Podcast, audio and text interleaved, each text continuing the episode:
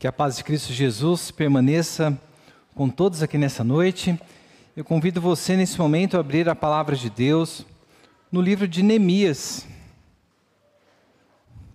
Neemias no capítulo 6. Se você está com a Bíblia comemorativa, está na página 505. Neemias capítulo 6. Acompanhe a leitura dos versículos 1 até o 14. Neemias 6, de 1 ao 14, assim diz a palavra do nosso Deus. Quando Sambalate, Tobias, Gesem, o árabe, e o resto dos nossos inimigos ouviram que eu tinha reconstruído a muralha e que nela já não havia brecha nenhuma, ainda que até este tempo eu ainda não tivesse colocado os portões no seu lugar, Sambalate e Gesem mandaram dizer a mim: Venha, Vamos nos encontrar numa das aldeias do vale de Ono. Na verdade, o que eles queriam era me fazer mal. Por isso enviei-lhes mensageiros para dizer: Estou fazendo uma grande obra e não posso descer até aí. Por que devo parar a obra para ir me encontrar com vocês? Quatro vezes eles fizeram o mesmo pedido, mas eu lhes dei sempre a mesma resposta. Então Sambalate me enviou pela quinta vez o seu servo, que trazia na mão uma carta aberta. Nela estava escrito o seguinte: Entre os gentios se ouviu, e Gesem também está dizendo que você e os judeus estão querendo se rebelar, e que por isso você está reconstruindo a muralha. Também, segundo se diz, você quer ser o rei deles, e pôs alguns profetas para falarem a respeito de você em Jerusalém, dizendo: Ele é o rei de Judá. Ora, isso certamente vai chegar aos ouvidos do rei. Portanto, venha agora e vamos em conjunto conversa, conversar a respeito disso. Mandei dizer-lhe: Nada disso que você está dizendo aconteceu. Você está inventando tudo. O que todos eles queriam era nos amedrontar. Eles diziam: As mãos deles largarão a obra e ela não será concluída. Agora, pois, ó Deus, fortalece as minhas mãos. Quando fui à casa de Semaías, filho de Delaías, filho de Metabel, que estava impedido de sair de casa, ele me disse: Vamos nos encontrar na casa de Deus, dentro do templo. Vamos fechar as portas do templo, porque virão matar você. De noite eles virão matar você.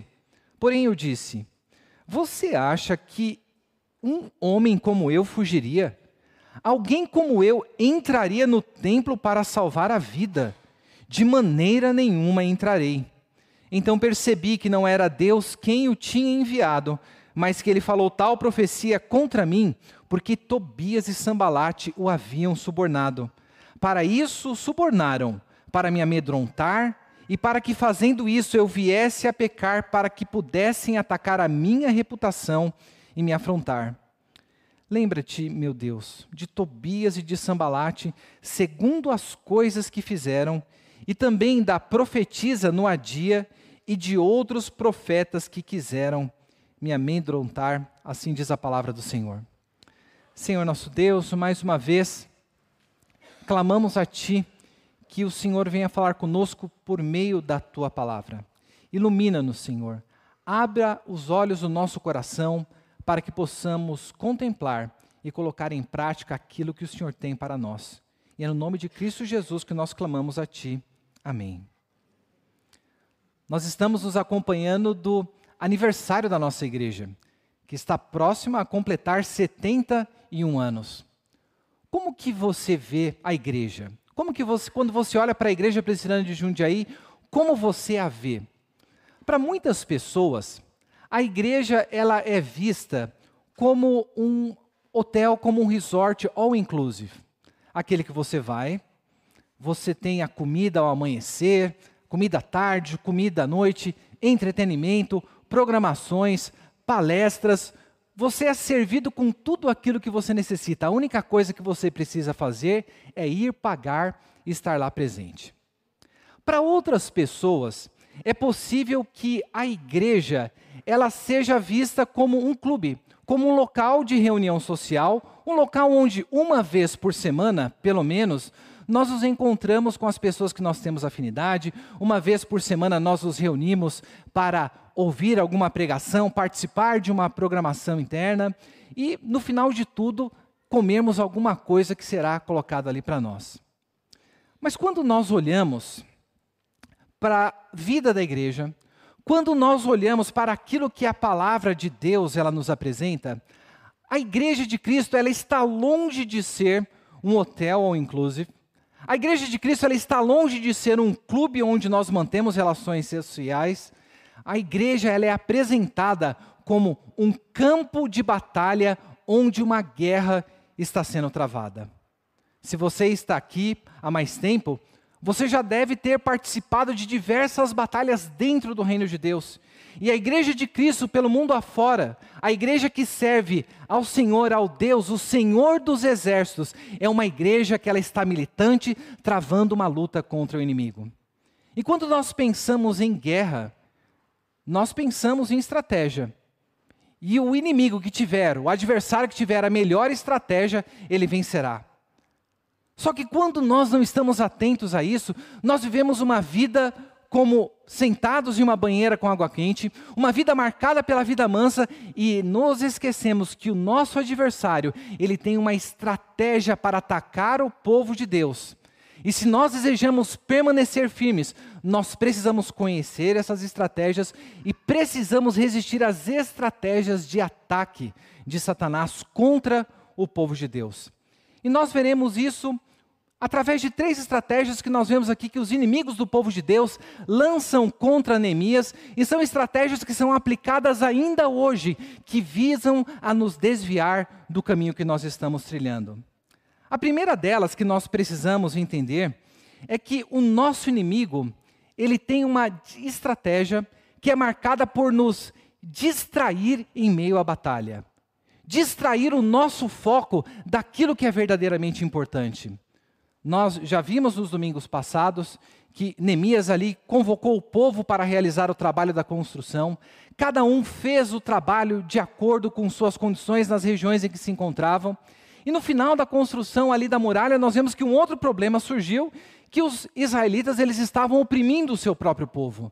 E Neemias dando exemplo, por conta do temor do Senhor e por conta do entendimento de que o sofrimento do povo era grande, ele se colocou ali para repreender aquela liderança e para juntos realizarem a obra.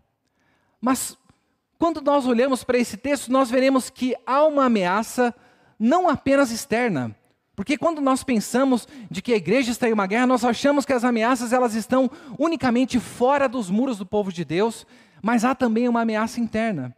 E primeiramente nós vemos aqui que quando tudo estava pronto, quando só faltava colocar os portões, lá vem os inimigos ardilosos do povo de Deus vir a desferir um ataque que visava ter uma estratégia de distrair o povo de Deus daquilo que era importante. Nós vemos no versículo 1, quando Sambalat e Tobias Gesem, o árabe e o resto dos nossos inimigos ouviram que eu tinha reconstruído a muralha e que nela já não havia brecha nenhuma, ainda que até este tempo eu não tivesse colocado os portões no seu lugar. Sambalat e Gesem mandaram dizer a mim: Venha, vamos nos encontrar numa das aldeias do vale de Ono. Neemias está trabalhando. Eu creio que ele devia estar empolgado com a construção, com o progresso do trabalho, ainda que faltasse a instalação dos portões, mas ele vem e recebe esta mensagem, e essa mensagem o convidava a parar o que ele estava fazendo, a se dirigir para uma região noroeste de onde Jerusalém se encontrava, a pelo menos 43 quilômetros, porque esses inimigos estavam fingindo querer estabelecer uma aliança com Neemias. Eles foram para essa região que julgavam ser uma região marcada por neutralidade, e como eles se encontravam na região ao redor de Jerusalém, eles queriam ali como que firmar um pacto junto com Neemias, já que eles seriam vizinhos, já que estariam próximos ali um dos outros. Mas Neemias, como um servo de Deus, como alguém que estava atento ao foco do seu trabalho, ele nos diz: na verdade, o que eles queriam era me fazer mal. Nós estamos aqui no trabalho da obra de Deus. Há 71 anos a Igreja de Cristo está trabalhando aqui em Jundiaí. E nós, como povo de Deus, estamos envolvidos nessa obra, mas o nosso inimigo não descansa. e constantemente ele busca tirar o nosso foco daquilo que é central, o foco da nossa adoração ao Senhor, através das alianças que o mundo tenta estabelecer conosco. Observe, essa aliança, Neemias percebeu que ela era uma aliança enganosa. Ele percebeu que aquela aliança era uma aliança que pretendiam fazer mal para ele. Quantas vezes nós baixamos a guarda e fazemos aliança com o mundo? Nos submetemos a diversos relacionamentos marcados pelo jugo desigual nos nossos negócios, nos nossos relacionamentos e partimos para isso achando que estamos fazendo uma grande coisa, estamos fazendo uma grande aliança, algo que será proveitoso para nós. Se nós lembrarmos da história do povo de Deus, lembre-se ali de José. José estava na casa de Potifar. Ele foi tentado, atacado pela esposa de Potifar. E o que, que José fez? José não ficou dialogando com ela. José não ficou pensando em estabelecer uma aliança. José, ele fugiu.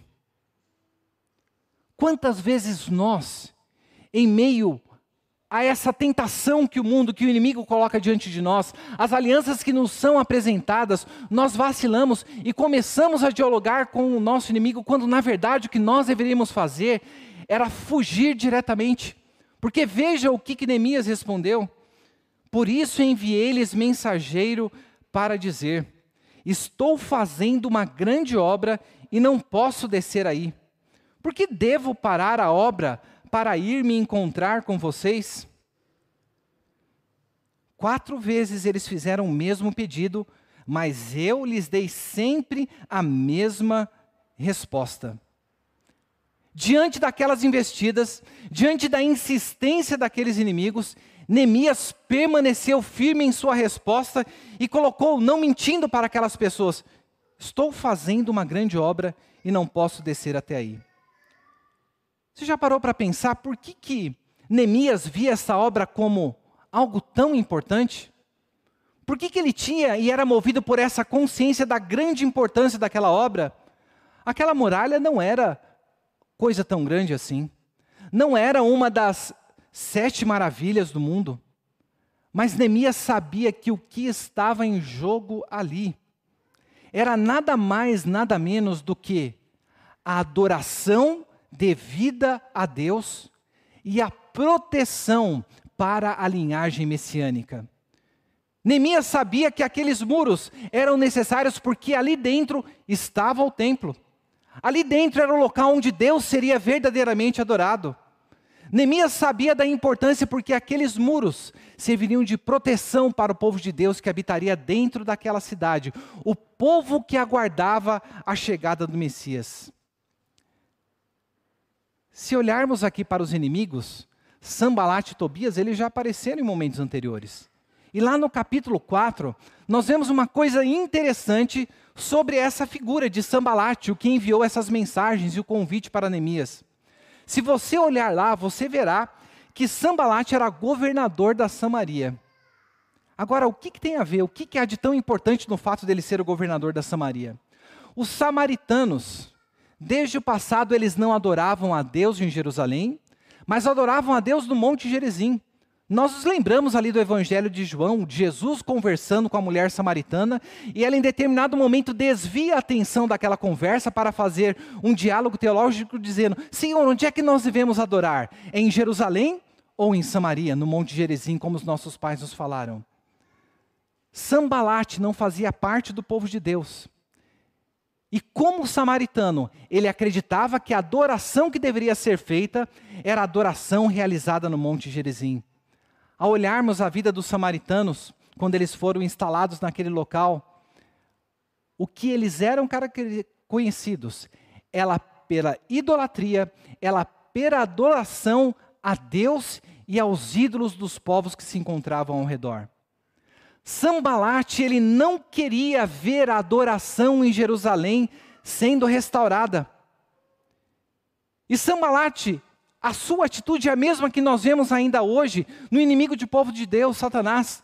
Satanás fará de tudo para impedir que a verdadeira adoração a Deus aconteça, e ele fará isso adotando a estratégia de nos distrair daquilo que verdadeiramente importa.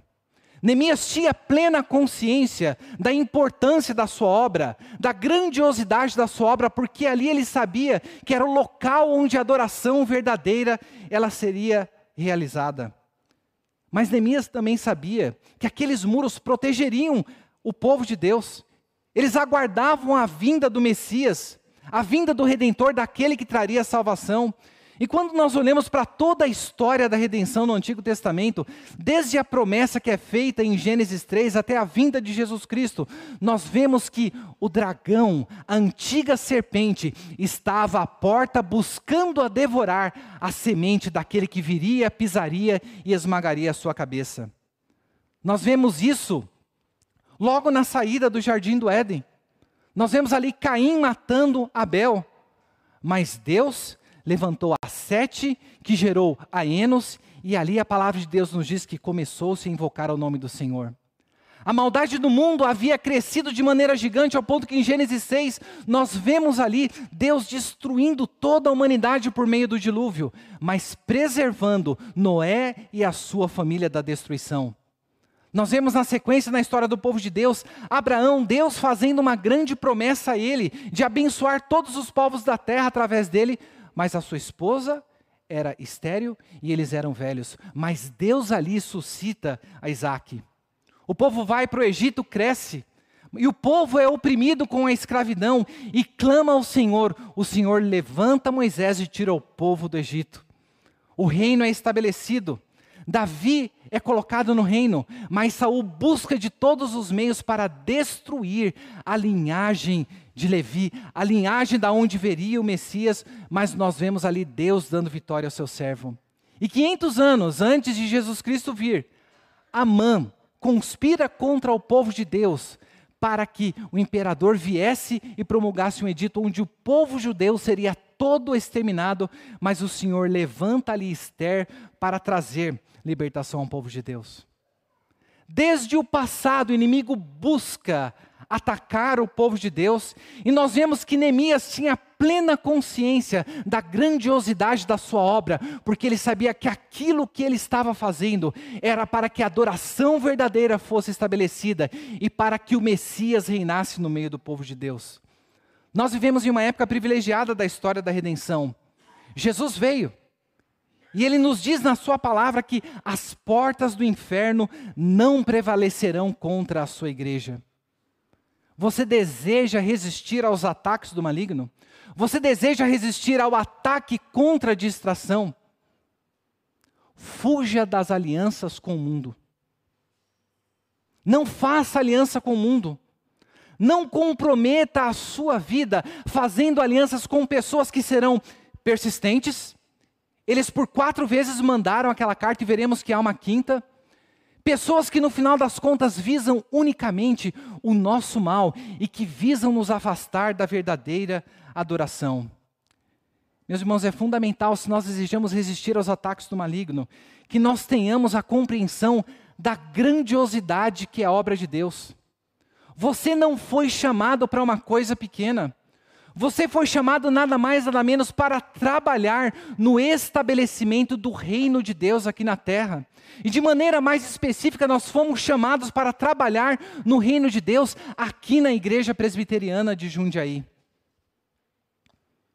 Como que você tem se relacionado com o mundo?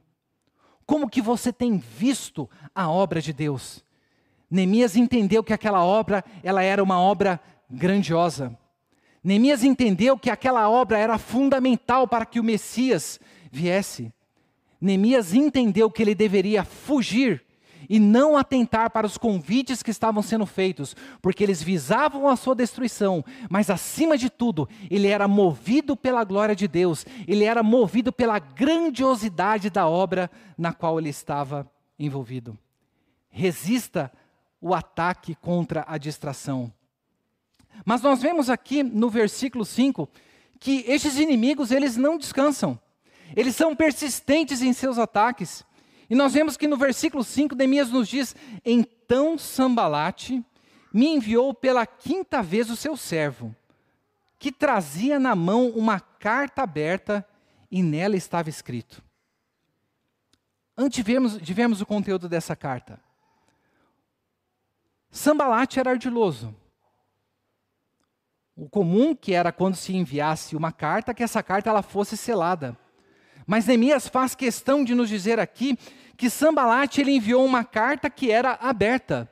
Ou seja, no trajeto desse mensageiro, todos poderiam ter conhecimento ao que estava sendo colocado ali, e a estratégia que foi utilizada pelos inimigos do reino de Deus não foi apenas de atacá-los com uma distração, mas também foi de atacá-los com desânimo por meio da difamação.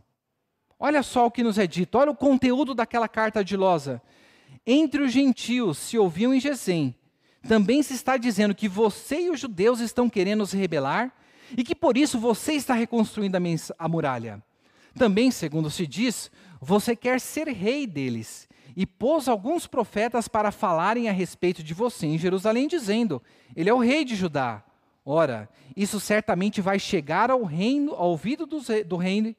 Portanto, venha agora e vamos em conjunto conversar a respeito disso. O que aquelas pessoas estavam fazendo era difamar a Neemias com uma carta aberta onde todos poderiam ler. Mas no final de tudo, o que, que eles queriam era difamar a pessoa desse líder no reino de Deus. E qual que era o objetivo desta difamação. Qual que era o objetivo de levar essa carta até Neemias? Veja lá no versículo 9 o que Neemias nos diz.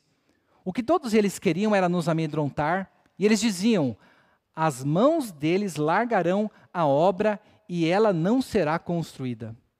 O que eles queriam plantar no coração daquele povo era o desânimo, era parar de trabalhar na obra de Deus. E quantas vezes nós nos sentimos desanimados por conta das injúrias, por conta da difamação que é lançada contra nós que somos povo de Deus. Quantas vezes, pelo fato de servirmos ao Senhor, nós somos difamados pelo mundo como pessoas que são intolerantes, pessoas que não aceitam a maneira como os relacionamentos estão sendo colocados na nossa sociedade. Quantas vezes você, jovem, é difamado quanto à sua sexualidade por você se preservar puro, reservando para ter intimidade somente depois do seu casamento? Quantas vezes nós somos difamados pelo fato de nós servirmos ao nosso Deus? Não era a primeira vez que Neemias estava sendo atacado. Não era a primeira vez que o povo estava sofrendo com esses ataques, com a zombaria, com a difamação. E muitas vezes nós, no nosso ambiente de trabalho, nos sentimos desanimados com a difamação que é lançada contra nós por sermos cristãos. Mas nós não desanimamos apenas por isso, nós desanimamos também pelo fato de que nós estamos vivendo em um mundo decaído, e por isso nós sofremos com as ações dos homens maus sobre o nosso viver e sofremos também com a nossa situação. Quando o nosso casamento fica difícil, nós desanimamos. Quando os nossos filhos começam a mostrar a rebeldia na adolescência, na juventude, e muitas vezes se afastando do caminho do Senhor, nós muitas vezes nos desanimamos. Quando a nossa saúde ela é fragilizada e nós os percebemos à beira da morte, nós muitas vezes nos desanimamos. Mas qual que deve ser a nossa atitude diante do desânimo?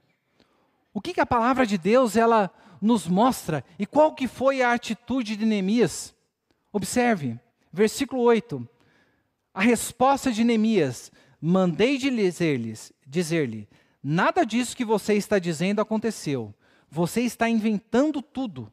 O que todos eles queriam era nos amedrontar. Eles diziam: As mãos deles largarão a obra e ela não será construída. Agora, pois, ó Deus, fortalece as minhas mãos. Se nós desejamos resistir ao ataque que visa nos desanimar, nos desanimar pela difamação, a nos desanimar pelas dificuldades que nós enfrentamos por vivermos em um mundo caído, a primeira coisa que nós devemos ter, nós devemos ter uma consciência limpa diante do Senhor, sabendo que Deus nos chamou para realizar essa obra. Nós não estamos aqui meramente porque nós queremos. Neemias sabia que aquilo que estava sendo dito a respeito dele era mentiroso, era inventado, ao ponto dele dizer: nada disso que você disse está acontecendo, você está inventando tudo isso. Neemias tinha consciência daquilo que ele estava fazendo. Mas Neemias, ele sabia muito bem da sua fragilidade. Ele sabia muito bem da sua dependência, de que ele não poderia realizar aquela obra se Deus não estivesse com ele. E qual que foi a atitude de Neemias diante dessa difamação? Diante dessa estratégia que buscava plantar o desânimo no coração do povo de Deus? Neemias orou. Neemias, mais uma vez, ele levanta a sua voz a Deus. E o que, que ele clama ao Senhor no final do versículo 9? Agora, pois, ó Deus, fortalece as minhas mãos. O que, que, está pressuposto nesse clamor de Neemias é o reconhecimento da sua limitação. Meus irmãos, se nós desejamos permanecer firmes contra os ataques do maligno, nós precisamos saber que nós não somos suficientes para realizar a obra que Deus colocou sobre nossas mãos. Nós não temos por nossas próprias forças a capacidade de resistir e de vencer ao mal. Em nossas próprias forças, nós não seremos capazes de amar nossas esposas como Cristo amou a igreja por nossas próprias forças, nós não seremos capazes de vivermos dentro da igreja de Cristo como servos e não como senhores. Por nossas próprias forças, nós não seremos capazes de, no mundo, na escola, nos nossos empregos, realizar o nosso trabalho de modo que nós façamos isso como que para Deus e não para os homens.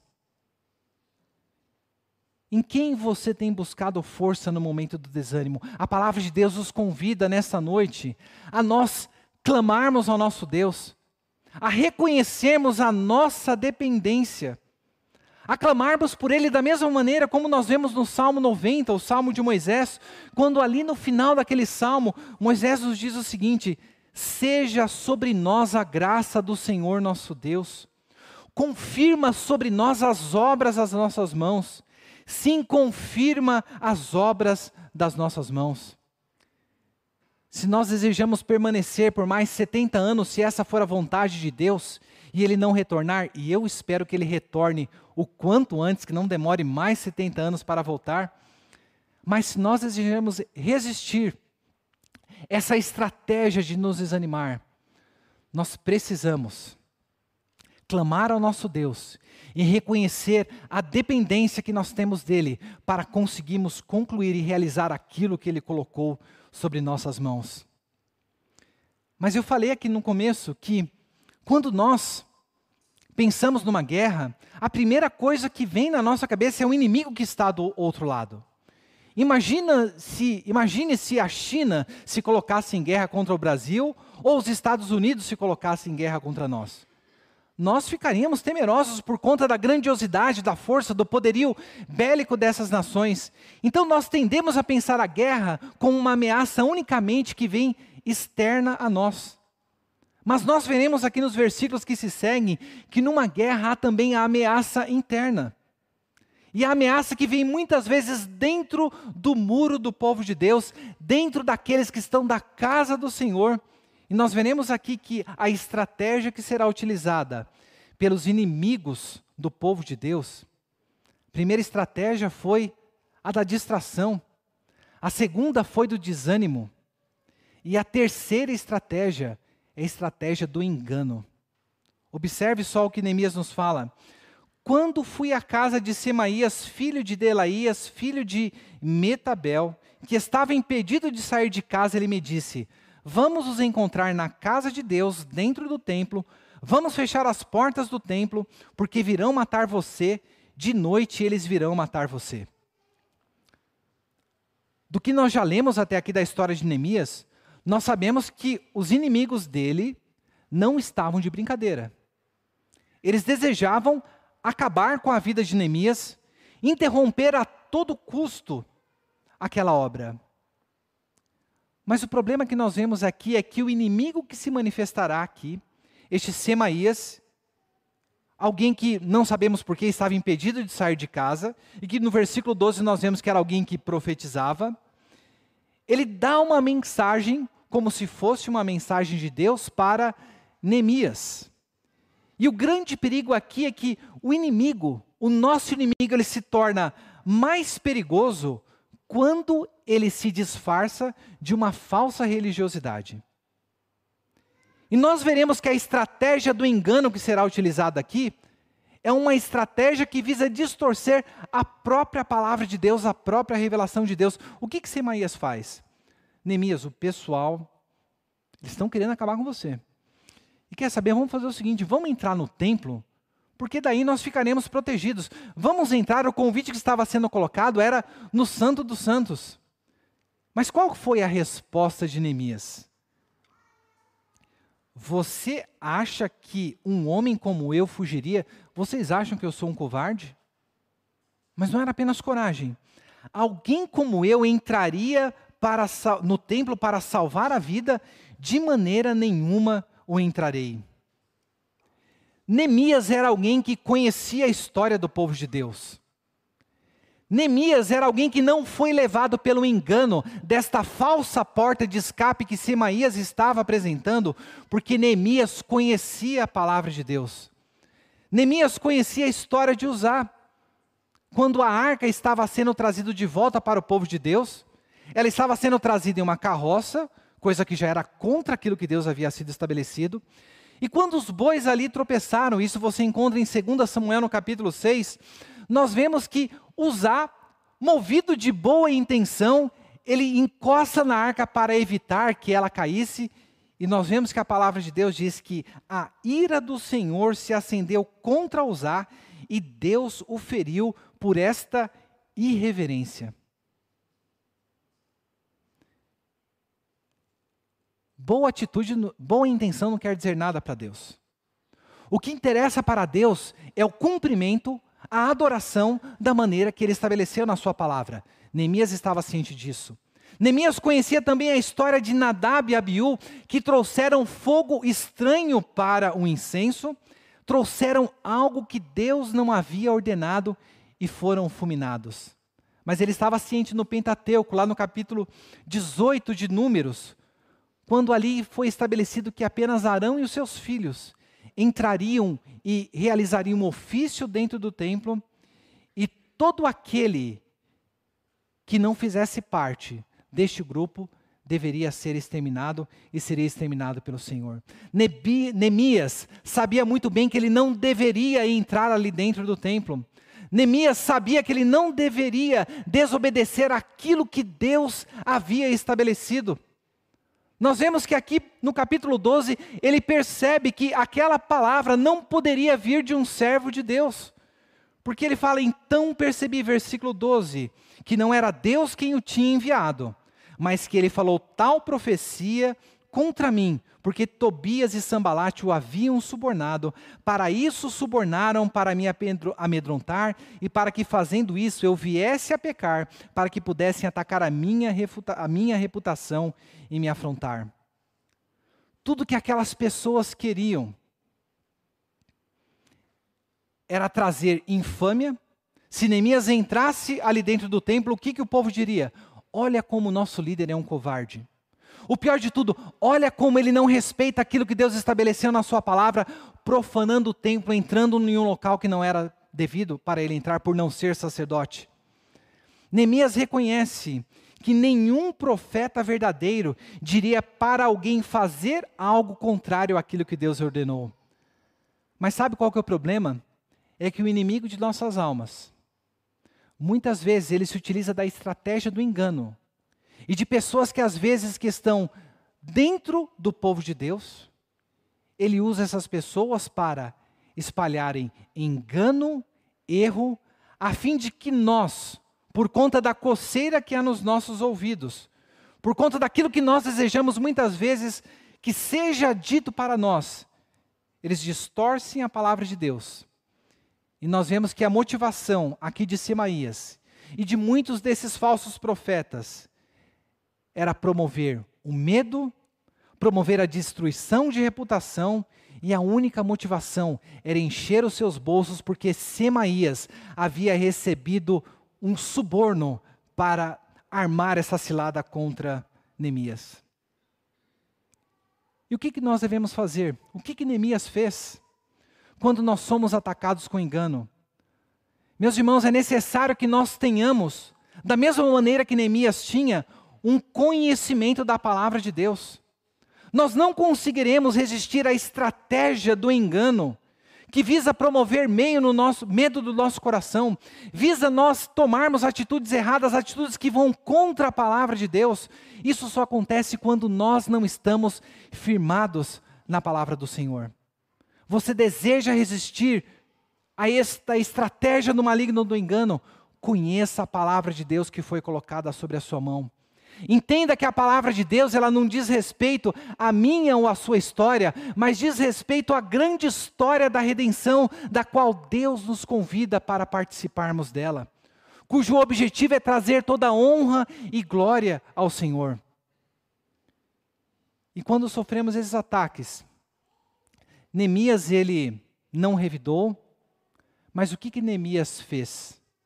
Neemias mais uma vez ele clamou ao Senhor versículo 14, Neemias diz o seguinte: Lembra-te, meu Deus, de Tobias e de Sambalate, segundo as coisas que fizeram, e também da profetisa Noadia e de outros profetas que quiseram me amedrontar.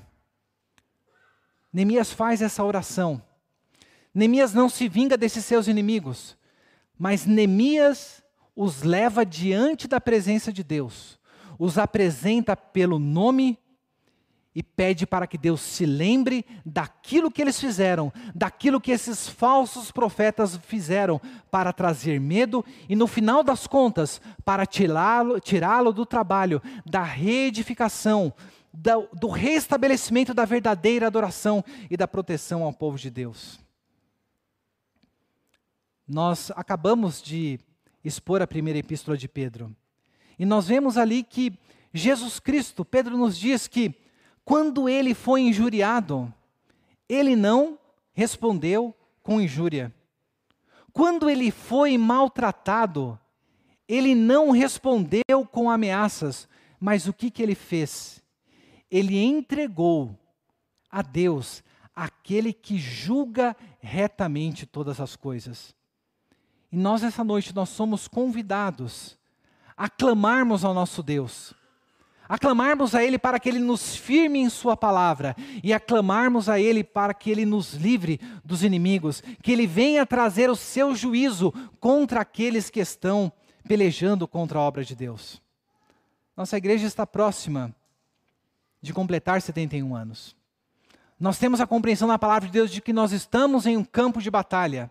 E nesse campo de batalha, o nosso inimigo buscará nos distrair ele buscará, fará de tudo para nos desanimar e também virá a buscar a nos enganar. Mas tudo aquilo que nós precisamos é resistir firme na, na palavra do Senhor. É necessário que, se nós desejamos resistir firmes, nós tenhamos a plena consciência de que o trabalho da, na obra de Deus, ele não se dá sem oposição. E que essa oposição ela será tanto interna quanto externa. O trabalho na obra de Deus nós não persistiremos se nós não tivermos uma vida de oração. Se nós não clamarmos ao nosso Deus para que Ele fortaleça as nossas mãos, para que Ele nos dê força para realizar aquilo que Ele mesmo nos ordenou, e também para que o juízo sobre os inimigos sejam colocados. Neemias estava empenhado na resolução deste desta empreitada que Deus colocou sobre ele. Nós veremos no próximo domingo, ali no versículo 15, que a obra será concluída. Os portões ali serão instalados. Mas as dificuldades continuarão. E o que, que você fará pelos próximos anos que Deus ele tiver, te der o privilégio de você cultuar ao Senhor aqui em Jundiaí? Que Deus ele venha nos fortalecer para que nós venhamos ter consciência de que isto que nós estamos vivenciando é algo grandioso, é algo digno de toda a nossa atenção, é algo no qual nós devemos nos dedicar completamente e, portanto, as alianças com o mundo devem ser colocadas de lado. Que Deus ele também venha colocar no nosso desejo, no nosso coração, o desejo de nós intercedermos pela liderança da igreja de Cristo. O quanto que você tem orado pelos professores da escola dominical, pelos diáconos da nossa igreja, pelos presbíteros, pelos pastores. Porque se há uma coisa que acontece quando nós entramos na obra do Senhor e nos colocamos na linha de frente, é que um alvo é colocado em nós. E nós não temos força, nós não somos capazes por nós mesmos de resistirmos, e portanto é necessário que nós intercedamos a Deus pela liderança que Ele tem colocado sobre nossas vidas, a fim de que nós venhamos juntos a lutar para que a verdadeira adoração seja estabelecida e o nome de Deus ele venha a ser glorificado. Que Deus ele nos abençoe para que nós não sejamos vítimas da distração, do desânimo e do medo, mas que perseveramos em Jesus Cristo, o nosso Senhor.